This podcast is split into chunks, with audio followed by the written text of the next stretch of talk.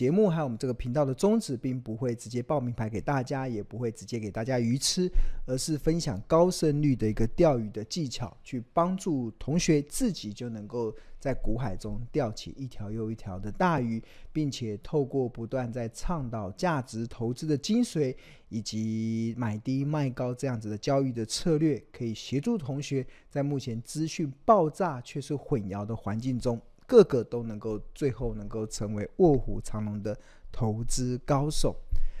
好，那刚才有特别提到说，其实我们投资家日报其实从两千零九年庆农开始主笔到今天，其实已经迈入第十五个年头了。哇，已经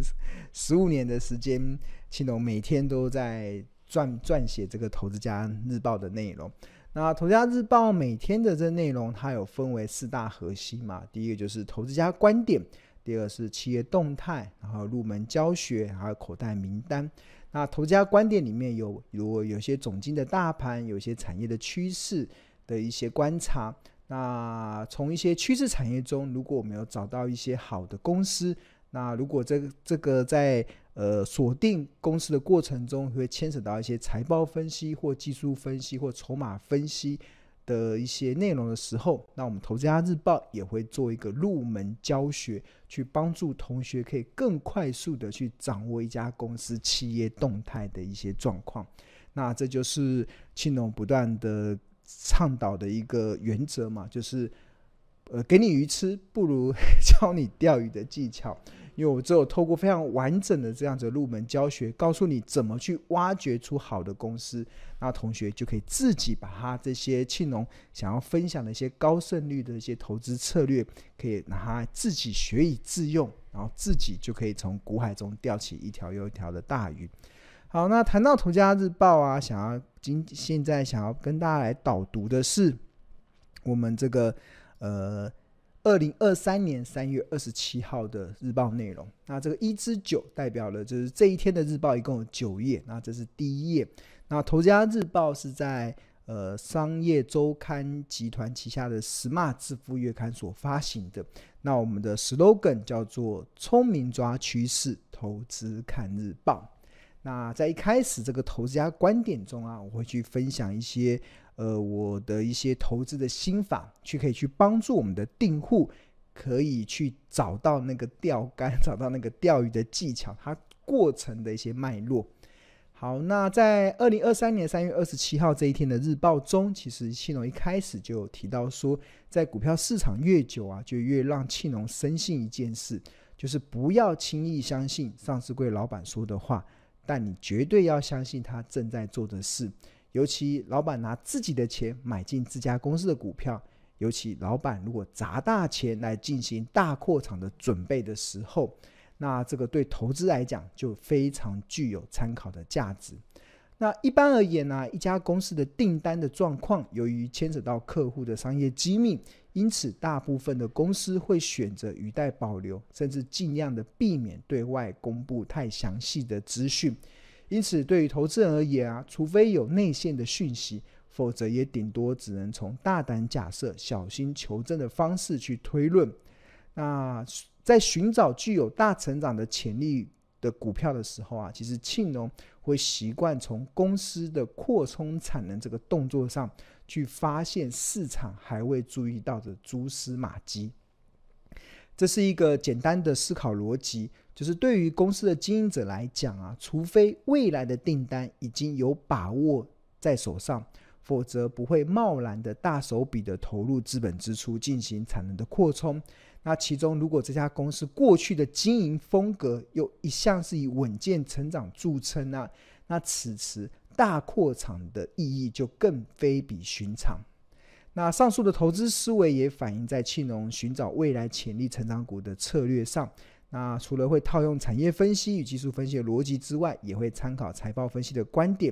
尤其会特别注意这几年有进行大扩厂投资的企业。毕竟一家公司之所以能够出现营运的大成长，绝对不会凭空而来，而是要建立在事前大扩厂的准备上。那关于这个策略更多的分析，其实可以参考庆荣的这本著作《十二招独门秘技》，找出标股基因的第七招的章节。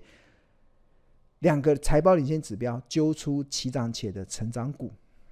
那至于要如何找到有进行大扩厂准备的企业呢？那财务报表中的现金流量表可以窥知一二。其中投资活动中有两个科目，一个叫固定资产的夸弧增加减少，以及预付工程及设备款，合计加起来的数字，其实就是市场称之为的资本支出。那庆隆认为，对制造业来讲，营运的大成长绝对不会凭空而来，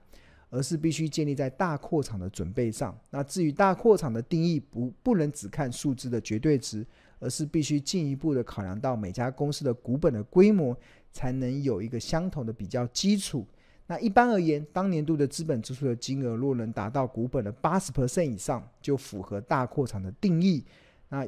此外，由于一家公司决定开始增加固定资产的投资，到最后能开始贡献营收跟获利，至少需要一到两年的时间之久。因此，如果要合理的预估二零二三年有哪些公司有机会出现营运的大成长，那投资人要追踪的就是资本支出的时间点，就必须得回溯到二零二一年。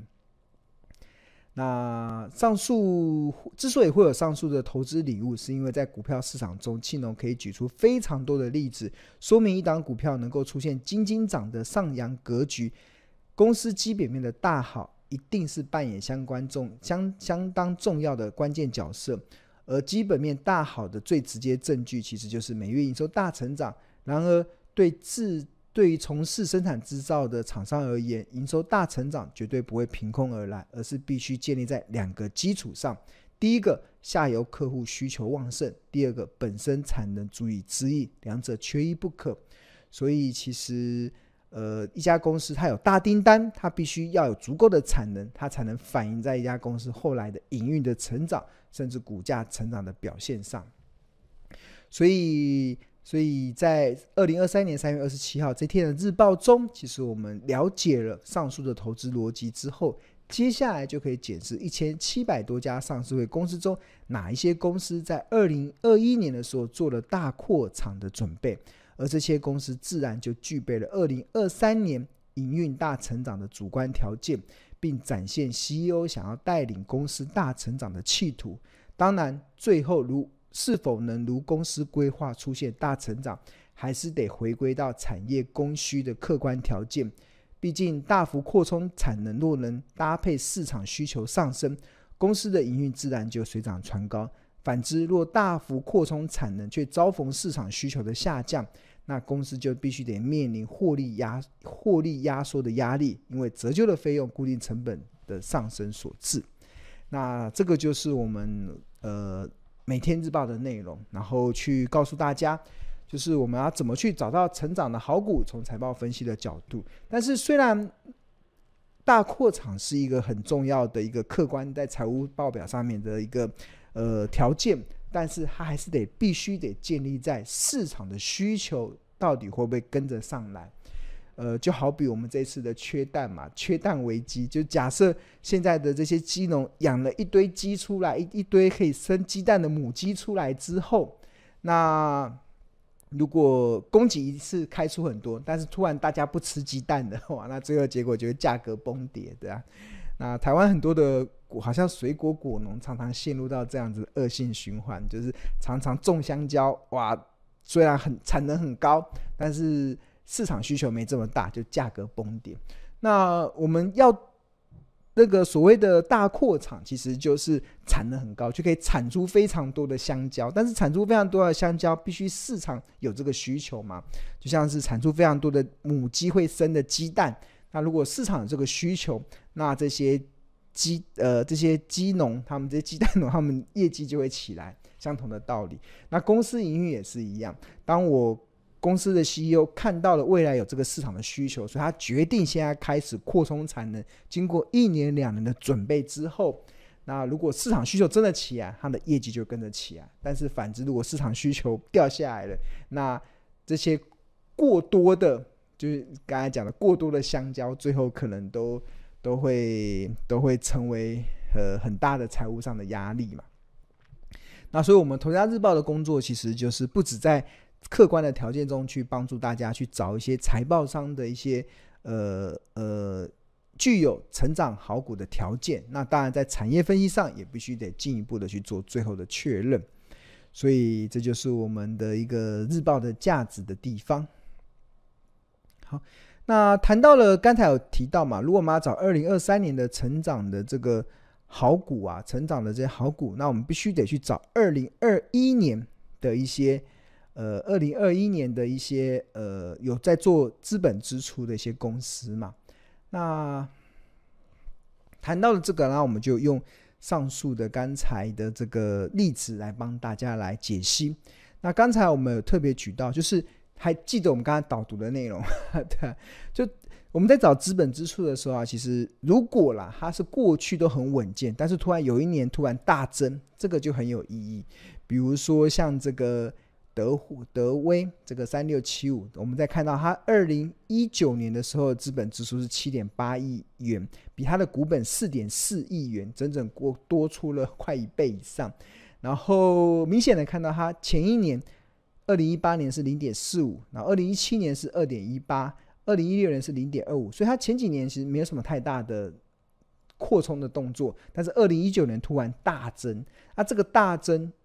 对投资上就有意义了。我们就是要找到这种突然大增的，哇，那那个对投资上就非常有意义。那我们看到后来德威的股价真的也就下下降，就是从一路从二零二零年的最低点三十一点六五涨到了二零二二年的最高点三六七，波段的涨幅是高达一千零五十九帕，哇塞，十倍之多。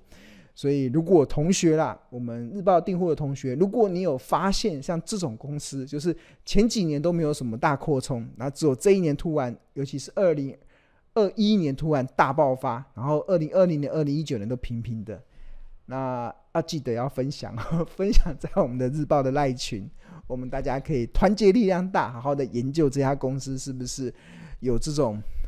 德威 后续像这样，像德威这样子的后续的爆发力，对啊，这是第一个我最想要找的。当我看到的时候，我眼睛已经一定会为之，一一定会亮起来。那我也希望同学也可以有相同，如果有看到，也记得分享在我们日报专属的赖群里面。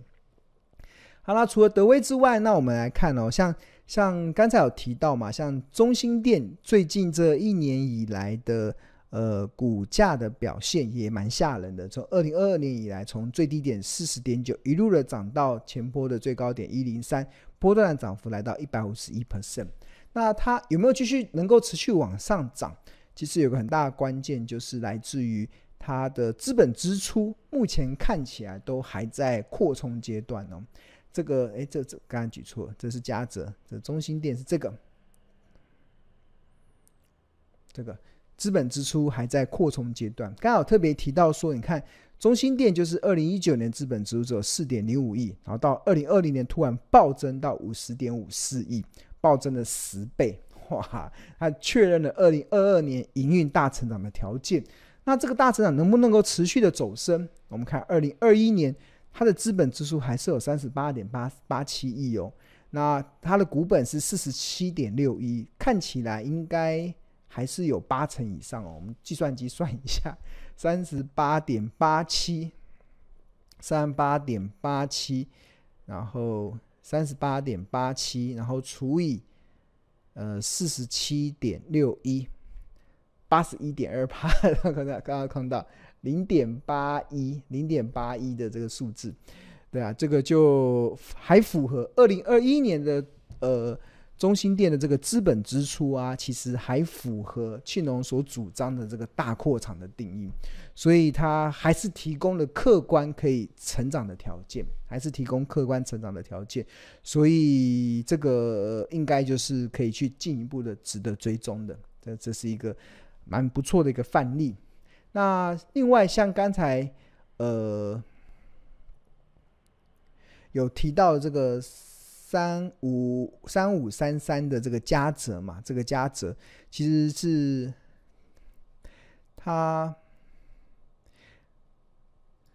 二零二二年以来的股价走势，从五百五十六涨到九百五，所以波段涨幅只有涨七十趴，没有很多。它这个基本上这这二零二二年以来的涨幅，大概只是反映了这个呃二零二零年时候，他那时候资本支出扩充到十七点三六，他股本只有十点三五嘛，所以他的他的资本支出占股本的比例不止超过八八十 percent，这个大扩厂的定义，甚至还来到一百七快一百七十趴，哇，那个是疯狂的在扩充，那当然就有了这个后续成长的条件嘛。那至于他现在来到这个价格，还没有机会往上。我们仔细看，二零二一年这个嘉泽的资本支出来到三十六点一三，哇，吓死人！那股本才十点三五，哎，将已经三倍嘞。那二零二二年还是维持这个三三十六点七五元的资本支出，所以看起来嘉泽真的是使劲吃奶的力气在扩厂，对啊。那他确实符合了这个 CEO 想要带领公司大成长的这样子的条件。那当然，嘉泽它有很大应用是在伺服器这一块。那伺服器它随着整个占比不断的在上升，那当然这一两年因为 AI 伺服器的崛起，大家对于这个高速运算的需求，那嘉泽的业绩刚好也可以水涨船高。那它现在的需求大增，但如果公司它没有事先做好准备，那业绩那个需求大增，公司也只能枉然的。那个我我本身产能就不够了嘛，就像是现在目前大家都缺蛋，对啊。那如果你先前没有养鸡的，现在目前缺蛋，你也没办法对你对这个养鸡的养鸡蛋的这些鸡鸡蛋农造成不错的收益。但是如果有有一个人他突然间养了很多鸡，刚好市场缺了，他就供应上，他就业绩就起来了。那这种提早去做。这个布局的其实就会反映在这个资本支出上嘛。那我们刚刚看到这个嘉泽，它不止二零二零年的资本支出上升了，那二零二一年、二零二二年更是持续的走升。哇，那这个目前市场的需求的大爆发，那真的刚好它已经做好了准备，所以真的是一个蛮漂亮的、蛮漂亮的一个增长的一个内容了。OK，好。那这个就是其实我们今天想要带给大家的，就是如何从财报的领先指标去提早挖掘这个二零二三年的成长标股嘛。好，那谈完了这个之后，我们可以套用一下，就是我们来用这个 APP 来来快速的检视刚才我们所讲的这些公司的一些状况。那我们先来看这个，像这个嘉泽。哇，这个好厉害！三五三三，我刚才有讲，它这几年扩充的产能是非常的积极。那呃，目前我们来看啊，它的股价的位阶是如何？股价如果从本益比的角度，用滚动式本益比的角度来讲，它现在都还在合理价。这个是呃。红色的代表股价走势，紫色代表昂贵，粉红色代表合理，浅蓝色代表便宜，深蓝色代表特价。那它有段时间股价都在便宜价，然后现在目前回到合理价。那换言之，如果它股价如果掉到八二七以下，其实就可以进入到这个蓝色的这个便宜价的区间。那公司其实做了非常积极的一些扩充的产能，应该是有机会的。那我们看一下它的筹码好了。最近有没有哪个分点在买？六百天，看哪一个分点买的最多？大家的价格都在八百多块，所以好像没有特别厉害的分点，所以判断不出来。那至于大股东呢？这个这比较贵的，可能就一百张以上好了。哇，一百张大股东已经开始在调节了，所以这个筹码的最近是有点凌乱。那应该。就也让他开始有这个稍微啊，对啊，应该也会，因为最近短时间涨上去了嘛，应该这边会稍微调节，然后就会呃需要一点时间。因为刚才所讲的啊，我要跟大家讲一个概念，就是我们上面所讲的这些财报的内容，就是它不是这种呃可以马上就反映出来的这样子的业绩，就是一家公司它的营运能够。呃，怎么样走深？它其实一定是需要一点时间，然后来慢慢的去让它发酵出来。那刚才所讲的这些扩厂的准备，其实它就是这个呃做了这个成长的一些企图心。那这成长的企图心，它提供了一些客观的条件，但是未来它业绩能不能上来，其实还是在于它公司订单的一些内容嘛。那我们这个财报里面，其实你看它的营收，最近二月份的营收是十八点四亿元，年年成长三十二，但一月份营收衰退三成。一月份营收衰退很正常，是因为一月今年的一月份的这个有农历年，所以营收衰退二十三趴以上都正常。但去年十二月它的营收市场动能就下降了，所以可能要稍微注意一下它未来的营收能不能持续的走升。不过看起来就它的产业面来看。是成长的，然后它的呃公司的扩张准备上也完成了，所以其实应该从它应该迟早会回到，它迟早会成为台股的另外一家千金股的，目前看起来有这个条件。好，那我们今天就教大家这个方法，然后我们这个呃，其实我们日报的内容啊，其实就会去。呃，整理出就是有哪一些公司，其实他们现在二零二一年的资本支出占股本的比例超过八十二 percent 以上，然后我们会排除一些 KY 的股票，排除一些股股股票票面价值不是十元的股票，然后再进一步的去做一些呃呃追踪分析的一些名单。OK，好，那如果同学对于我们的产品有兴趣的话，就欢迎来。订购《头家日报》，OK，好。今天喉咙有点不舒服。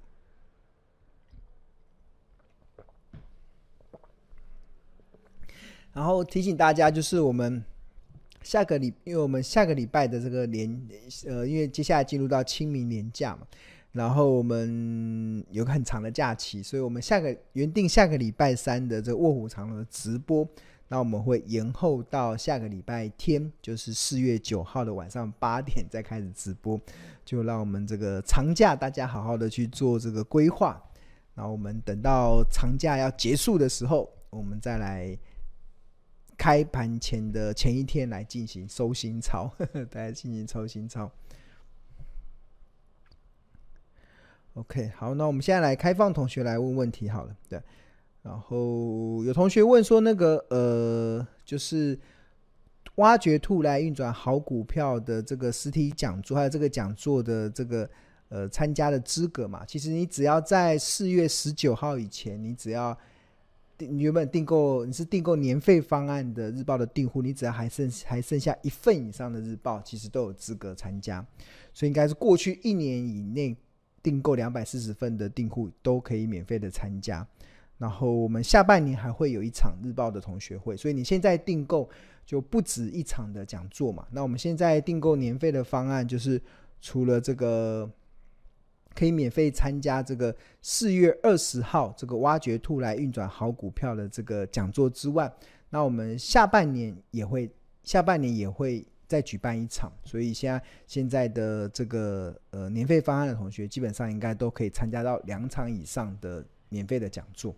所以还蛮物超所值的。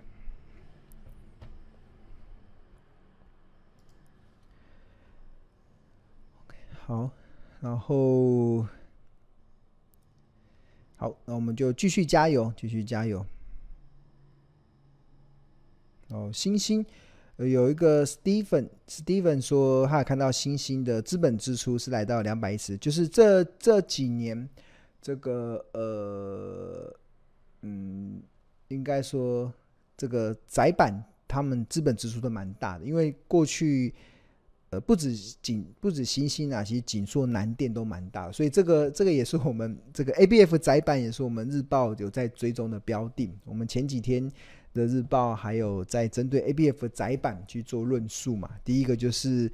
呃，跟大家介绍 A B F A A B F 载板是什么东西，对啊，我们日报呢就先叫 A B F 载板是什么，它有什么样子的优点，然后它的产品的应用会是什么？那未来的高速运算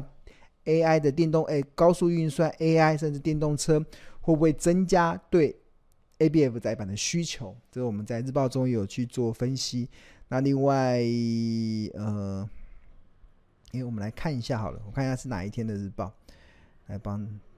呃，但我们时间好像来不及，看一下、哦，嗯，看一下哪一天的日，好，应该来不及，对，好，没关系，那我们就如果同学知道是哪一天的日报，可以去提供给我们，因为我们现在两百四十份不是有提供那个免费的，观看五天嘛？如果同学如果有兴趣看那个 ABF 载版先前的日报的论述，可以去看。我来看一下，我看下是哪一天的日报。啊，所以像不管是南电、新兴、景。南电、新兴跟景硕啦，其实他们都符合大扩厂的条件。那接下来就等需求嘛，等需求上来，那需要一点时间去拨云见日。我我开一下我的档案，看一下是哪一天的日报。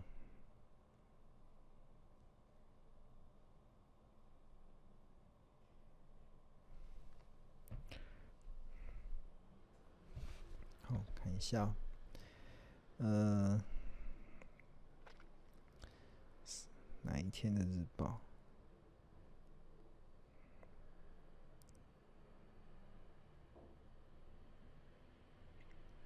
三月二号跟三月三号的《投资家日报》，其实我们有针对这个 ABF 窄板去做一些论述。三月二号跟三月三号嘛，那我们来看一下三月三号好了，刚好还有一点时间。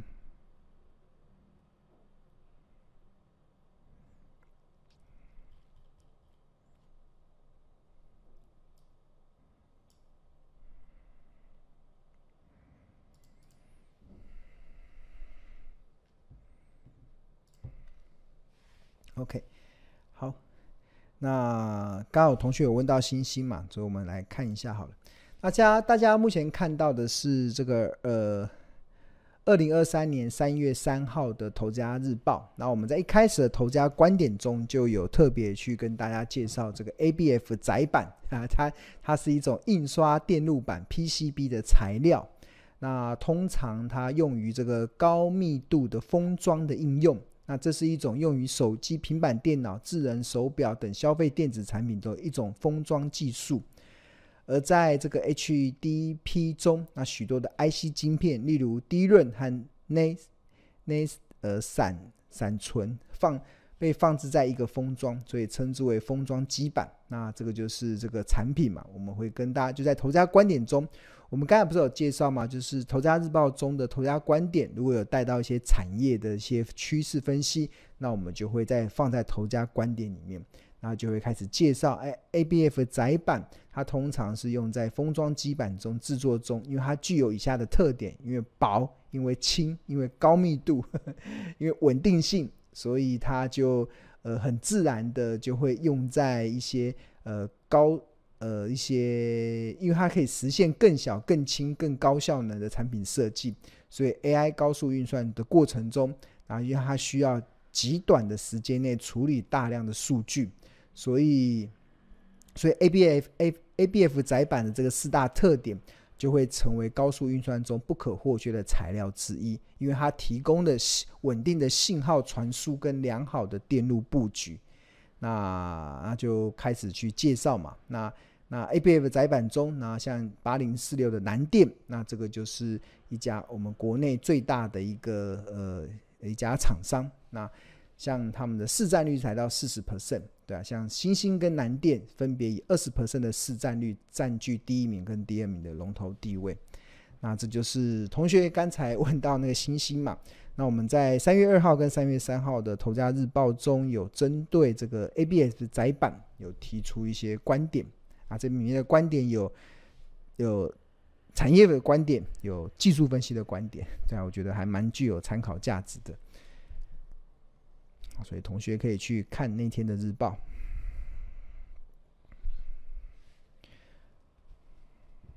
OK。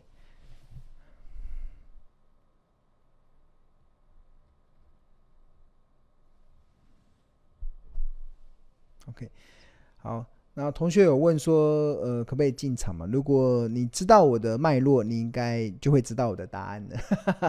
对，我们写了这么这么多，你都